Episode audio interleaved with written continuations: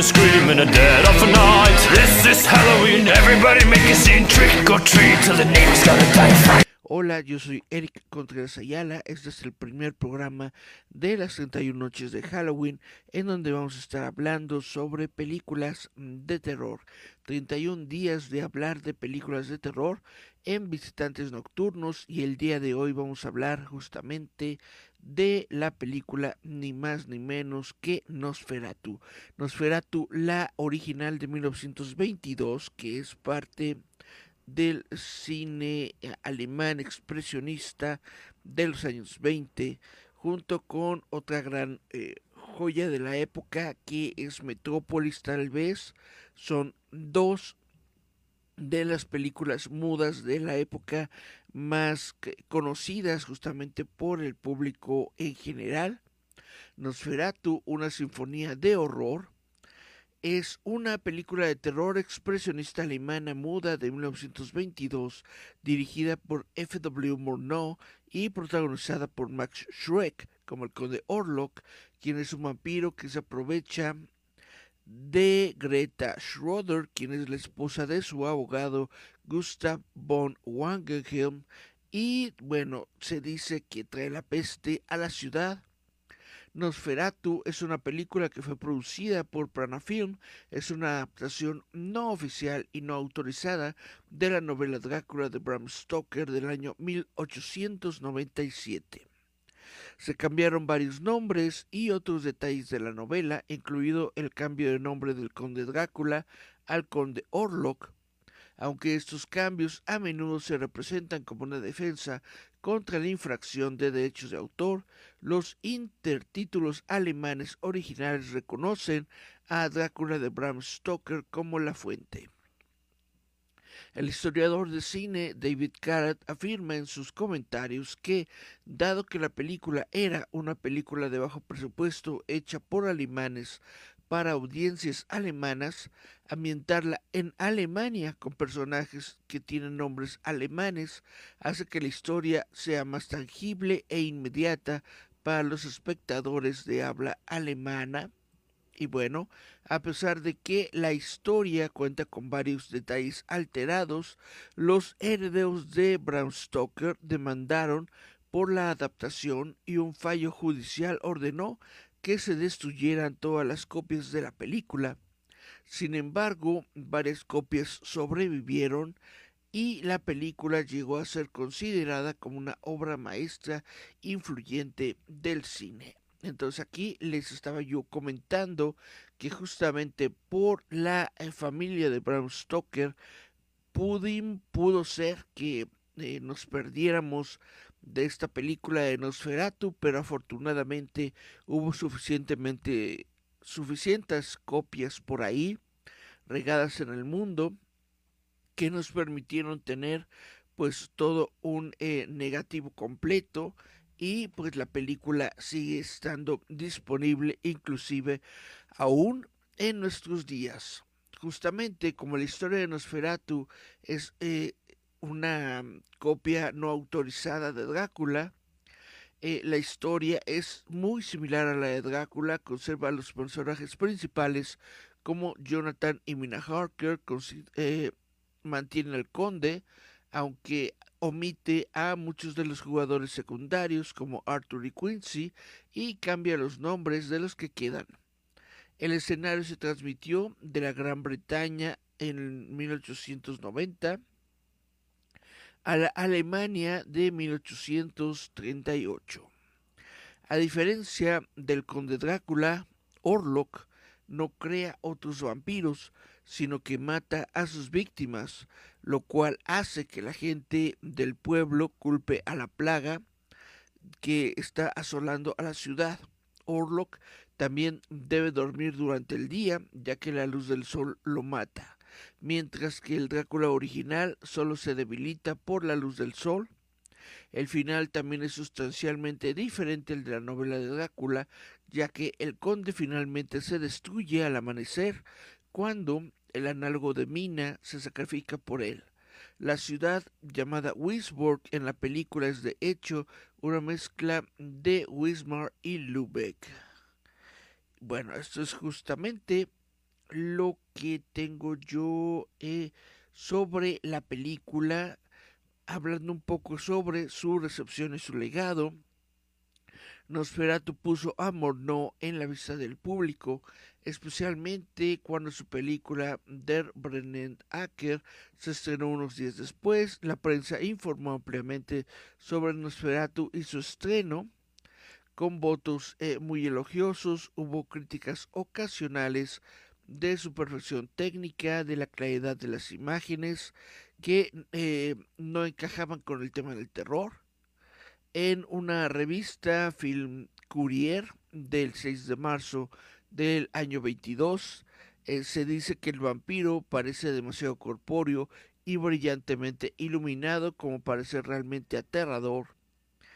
Y eh, Hans Wallenberg describió la película en Photostage número 11 del 11 de marzo de 1922 como una sensación elogiando él las tomas de la naturaleza de Morneau como elementos creadores de humor.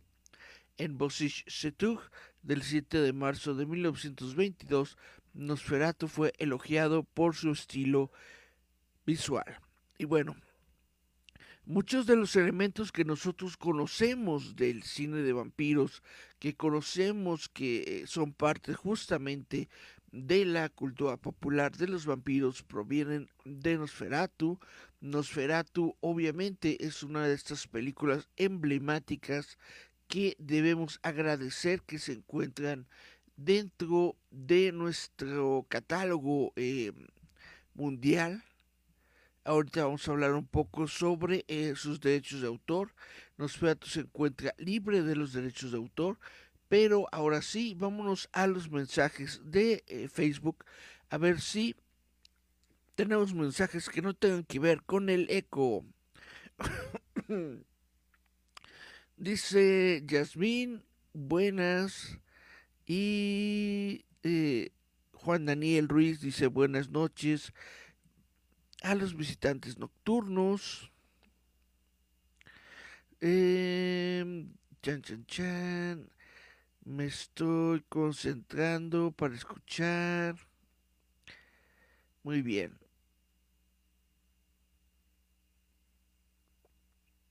Parece que ya está. Aquí es cuando comienzan los mensajes de cuando se fue el eco.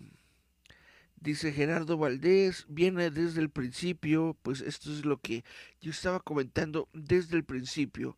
Ahora, muchas de las nuevas generaciones pueden sentirse, eh, pueden sentir que no vale la pena, o pueden sentir que es muy aburrido, o que no se debería ver ese tipo de películas que son tan antiguas, que son de los años 20, y pues yo les digo que están completamente equivocados, porque justamente ver la historia, apreciar la historia, poder eh, presenciar justamente de manera viva y real una película que fue desarrollada 100 años antes de, nuestra propia existencia es algo muy interesante, es algo muy eh, inclusive raro, diferente. Podemos ver cómo es el nacimiento del cine, literalmente, cómo son los personajes, cómo se desarrollaban las ideas, cómo se desarrollaba el cine en esos momentos. Y pues todo eso es muy interesante. Ahora ya la gente está muy acostumbrada que prácticamente cualquier tipo de historia que se les ocurra lo pueden ver en la pantalla en la pantalla grande gracias al CGI, gracias a los efectos visuales, pues prácticamente pueden ver de todo, pueden ver algo como eh, Godzilla contra King Kong, que son personajes completamente digitales, completamente desarrollados en computadora y que parecen reales o al menos interactúan de manera real dentro de su mundo. Viendo una película como Nosferatu nos podemos dar cuenta no solamente de cómo se desarrollaba el cine en su momento, que le tiene mucho que ver al teatro, por supuesto, porque el teatro era lo único que teníamos eh, en esa época, las actuaciones de teatro, que son un poco más, eh, se podría decir, un poco más actuadas, más acentuadas, em, justamente como no se, tenía eh, una manera de grabar el audio en esa época, pues eh, no, se, no se le hacía tanto hincapié a la voz, no se le daba tanto hincapié a, los sonidos, simple y sencillamente era la actuación lo que nos mostraba eh, lo que estaba en pantalla, lo que nos vendía la actitud de los personajes. Y justamente algo muy interesante, muy importante de esta película es justamente la actuación del vampiro, del conde Orlac. Es completamente diferente a lo que nosotros eh, estamos acostumbrados, ya no digamos, eh, vaya, de, de, un personaje eh, como un vampiro, sino por completo de lo que podría ser hasta un ser humano.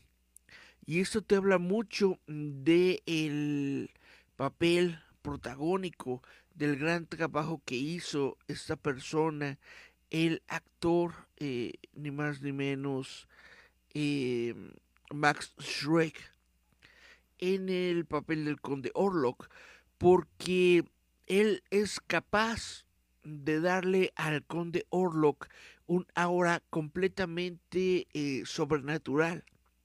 Es decir, no, el, conde Orlok no actúa como un ser humano normal no se mueve como un ser humano normal, no camina como un ser humano normal.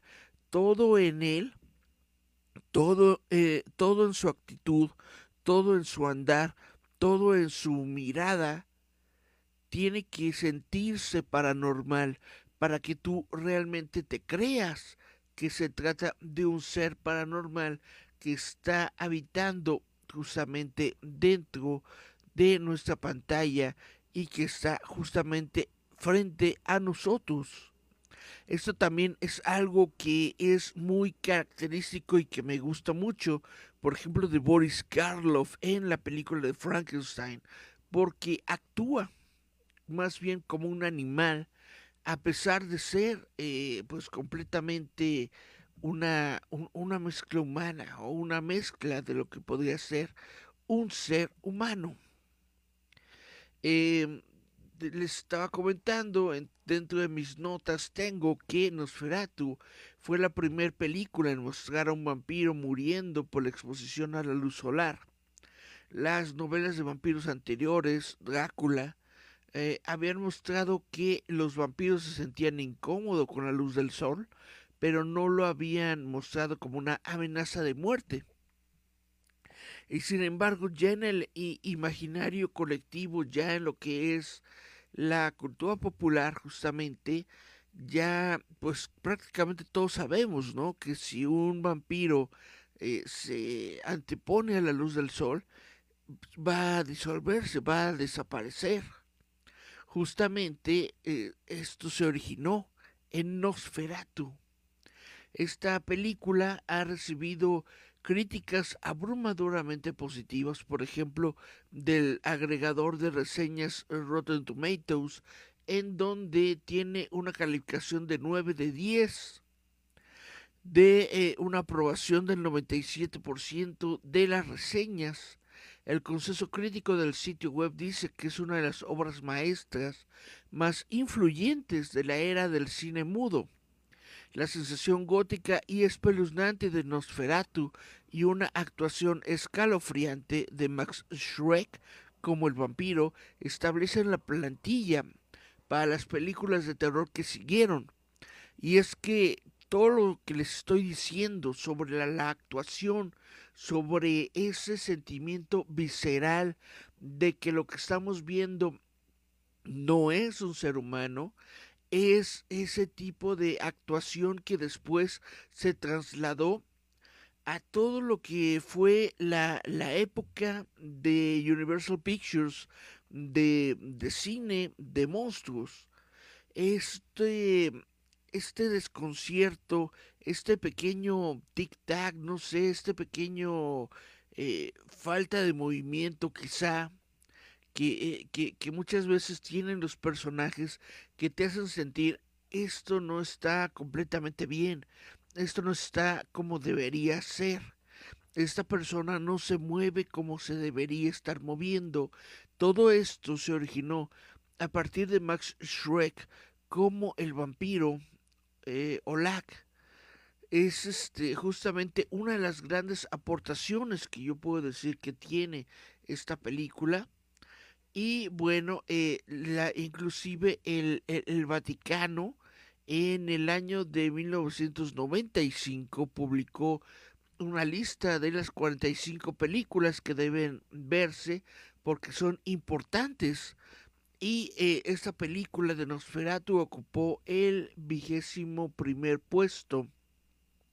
También la revista Empire en su momento realizó una lista de las 100 mejores películas del cine mundial y la catalogaron en el puesto eh, vigésimo primero. Eh, en 1997, el crítico Robert Edger añadió a Nosferatu a su lista de las grandes películas, escribiendo, Esta es la historia de Drácula antes de que fuera enterrado vivo en clichés, en chistes, en parodias de televisión, en dibujos animados y más de otras 30 películas. Esta película está asombrada por su material. Parece que realmente quiere creer en los vampiros. ¿Da miedo el Nosferatu de Morneau en el sentido moderno? No para mí. La admiro más por su arte e ideas, su atmósfera e imágenes, que por su habilidad para manipular mis emociones como una hábil película de terror moderna no conoce ninguno de los trucos posteriores del oficio, como amenazas repentinas que aparecen desde el costado de la pantalla, pero Nosferatu sigue siendo efectivo. Tal vez no nos asusta, pero nos atormenta.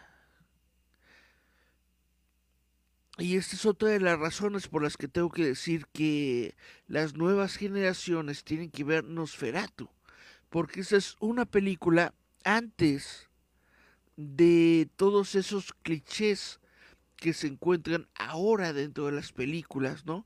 Que sabemos que va a llegar a un punto en el que te, te van, a, te van a espantar, te van a hacer saltar, te van a hacer gritar.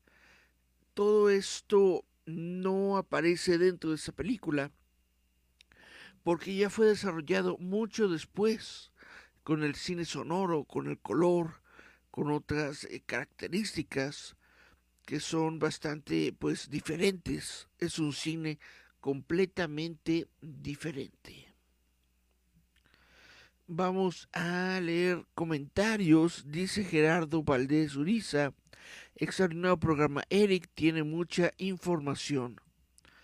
Pues eh, más o menos. Espero, espero que eh, que ya se esté escuchando en primera y en segunda pues que mínimo esté siendo suficientemente atractivo y entretenido para toda la gente que lo está viendo. Ahora vamos a hablar por fin del dominio público. Nosferatu ingresó al dominio público en todo el mundo a fines del año 2019 esto condujo a una distribución generalizada de copias piratas en blanco y negro de la eh, versión eh, sin restaurar. A partir del año 1981, la película ha tenido varias restauraciones oficiales diferentes, varias de las cuales se han emitido en video casero en los Estados Unidos, Europa y Australia. Estas versiones, todas teñidas, son correcciones de velocidad y con partituras especialmente grabadas, tienen derechos de autor por separado. Es decir, la película eh, general de Nosferatu, la película, la película, es decir, el filme de Nosferatu, se encuentra en el, de, en el dominio público desde el año 2019 cualquier persona puede hacer su propia película basada en Nosferatu o con el personaje de Nosferatu. Pero no puedes, por ejemplo, colocar la película de Nosferatu en YouTube porque partes de la película todavía tienen eh, derechos de autor. Por ejemplo, la música. Entonces, en estos momentos, eh, yo estoy tratando de ver si puedo hacer una versión roboto de Nosferatu. ¿Qué es la versión roboto de Nosferatu? Yo quiero tener el filme original, es decir, solamente el, el filme, solamente las imágenes, y generarle un nuevo soundtrack, un nuevo audio. De esta manera, yo podría tener la película de Nosferatu en, el, en, en, las redes sociales de Roboto. Puedo subirla a Facebook, puedo subirla a YouTube y ya no tendría ningún problema de derechos de autor porque la música sería mía y la película, pues la película se encuentra en el dominio público. Ahora también hay que hacer eh, relevante que la obra original en la que está basada Nosferatu, que es eh, Drácula, Drácula de Bram Stoker, también se encuentra dentro del dominio público. Entonces ya de plano toda la historia, la historia original de Drácula y la historia eh, posterior de Nosferatu se encuentra dentro del dominio público y cualquier persona que quiera puede hacer algo con este personaje. Por eso yo voy a hacer mi propia figura de Drácula eh, voy, voy, a hacer una figura, voy a hacer una pequeña figura de, Drácula, porque pues ya se encuentra en el dominio público y venga, y vénganos tu reino. Ahora, hay un remake de esta película, fue una nueva versión que se desarrolló en el año 1979 y que fue desarrollada por el director Werner Herzog. Esta película se llama Nosferatu el vampiro, fue protagonizada por Klaus Kinski como el conde Orlok. Y bueno, se ha desarrollado una nueva versión planificada por el director David Lee Fincher después de haber sido financiada con éxito en Kickstarter. Eh, se informó que Doc Jones, Doc Jones para quien no lo sepa, es este actor que ha aparecido en muchas películas de Guillermo del Toro él aparece como el fauno, por ejemplo, o como eh, varias de las películas, eh, perdón, varias de las criaturas. Aparece como eh, Ape Sapien en, en, Hellboy, etc. Eh, Doc Jones había sido elegido para interpretar al conde Orlok en esa película. Eh, la película eh, iba a utilizar una pantalla verde para insertar fondos coloreados de la película original sobre la acción en vivo, un proceso que eh, David Fisher utilizó anteriormente para su nueva versión de El gabinete del doctor Caligari. Eh, en julio de 2015 se anunció una versión con Robert Eggers escribiendo y dirigiendo la película estaba destinada para ser producida por Jay Van Hoy y Lars Knudsen para Estudio 8. Eh, Eggers expresó su sorpresa de que la nueva versión de Nosferatu iba a ser su segunda película y dijo, se siente blasfemo, ególatra y repugnante que un cineasta en mi lugar haga a Nosferatu. Realmente estaba planeando esperar un tiempo, pero así fue como el destino se sacudió. En el año 2017 se anunció que esta actriz, que está ahorita muy en boga, Anya Taylor Joy, iba a aparecer en una nueva versión de Nosferatu. Sin embargo, en una entrevista del año 2019, Eggers afirmó que no estaba seguro de que la película seguiría haciéndose y dijo, pero también, no sé, tal vez Nosferatu no necesite volver a hacerse, aunque he dedicado mucho tiempo a esto. Y bueno, algo muy curioso es que justamente el día de ayer, que fue el último día de septiembre, se informó que Focus Features estaba en trámites para realizar, más bien para distribuir esta nueva versión de el Nosferatu de Eggers, ahora con Bill Skarsgård como el conde Orlok. Si ustedes eh, no saben quién es Bill Skarsgård, pues él es la persona que justamente le dio vida a eh, Pennywise, al eh, payaso Pennywise en la nueva versión de It. Y bueno, una de las versiones que yo supongo que muchas personas conocen de esta película, o, o tal vez por lo que conocen esta película, es por La sombra del vampiro. La sombra del vampiro fue una película de terror de metaficción del año 2000 que fue dirigida por Elias Herrich, escrita por Stephen Katz y protagonizada por John Malkovich y Willem Dafoe. Este, esta película es un relato ficticio, es metaficción de la realización de la clásica película de vampiros Nosferatu. ¿Por qué es una metaficción? Porque es una ficción dentro de la ficción, ya que durante esta película el equipo de filmación comienza a tener sospechas de que el actor principal de Nosferatu de la película es de hecho un vampiro real.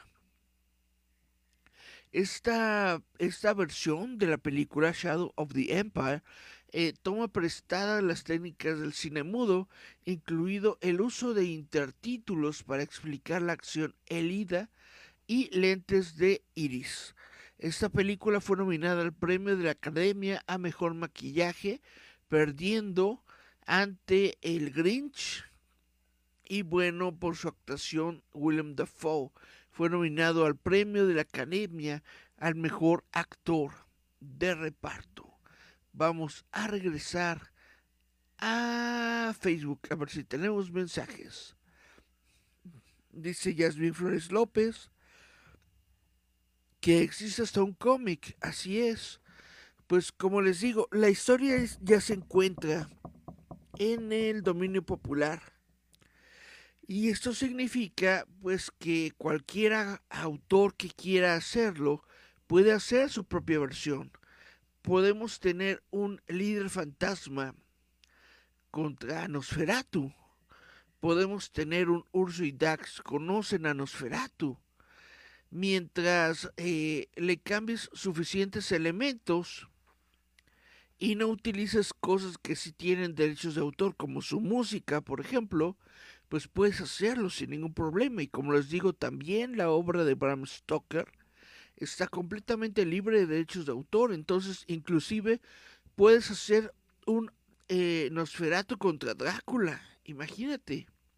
Imagínate que esos dos personajes del cine, que justamente fueron los que redefinieron el género y transformaron al personaje de los vampiros para nuestra cultura popular, pues que se unieran los dos en una sola historia. Imagínate eso. Drácula contra Nosferatu. Suena bastante interesante, ¿no? Eh, bueno, este es nuestro primer programa de 31 noches de Halloween de visitantes nocturnos en donde vamos a estar hablando de 31 películas. Todas las películas las vamos a estar platicando aquí eh, diariamente, una por día aunque no tengamos a, nadie viéndolo, yo voy a estar aquí hablando de cine. ¿Por qué? Porque me gusta el cine, porque me gustan las películas, porque me gusta el Halloween y pues porque me, me apasiona mucho todo esto que tiene que ver con cosas que nos dan miedo. Ya no tengo más mensajitos.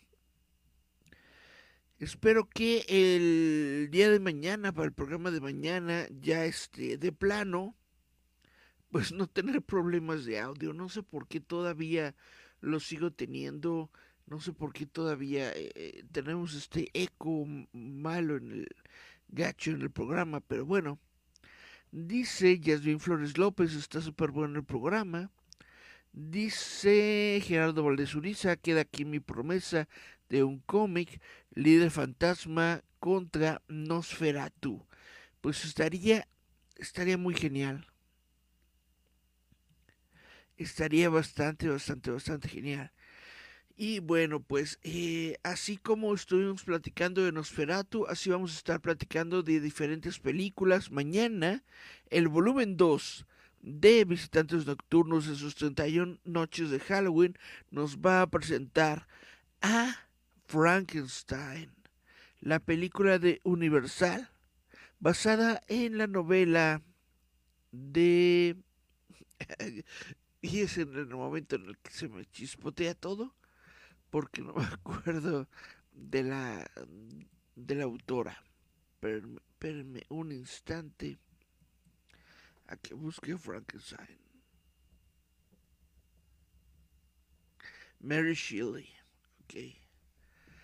Vamos a hablar mañana de Frankenstein, el personaje de ficción que apareció por primera vez en la novela Frankenstein, o el moderno Prometeo de Mary Shelley. Y bueno, eh, ya, ya ustedes saben la historia de Frankenstein. Es un experimento fallido desarrollado por el doctor Victor Frankenstein, llevado magistralmente a la pantalla grande por el actor Boris Karloff. Mañana en Visitantes Nocturnos a las 10 de la noche vamos a estar platicando sobre Frankenstein. Por el momento, esto es todo en nuestro programa. Goyito, que está vestido con su traje de el eh, mandagollito y yo les deseamos buenas noches, buenas vibras y recuerden esto esto es Halloween. This is Halloween, this is Halloween. Pumpkin screaming a dead of a night. This is Halloween, everybody make a scene. Trick or treat till the neighbors gotta die fright. In this town of Halloween, I am the one hiding under your stairs. Fingers like snakes and spiders in my hair.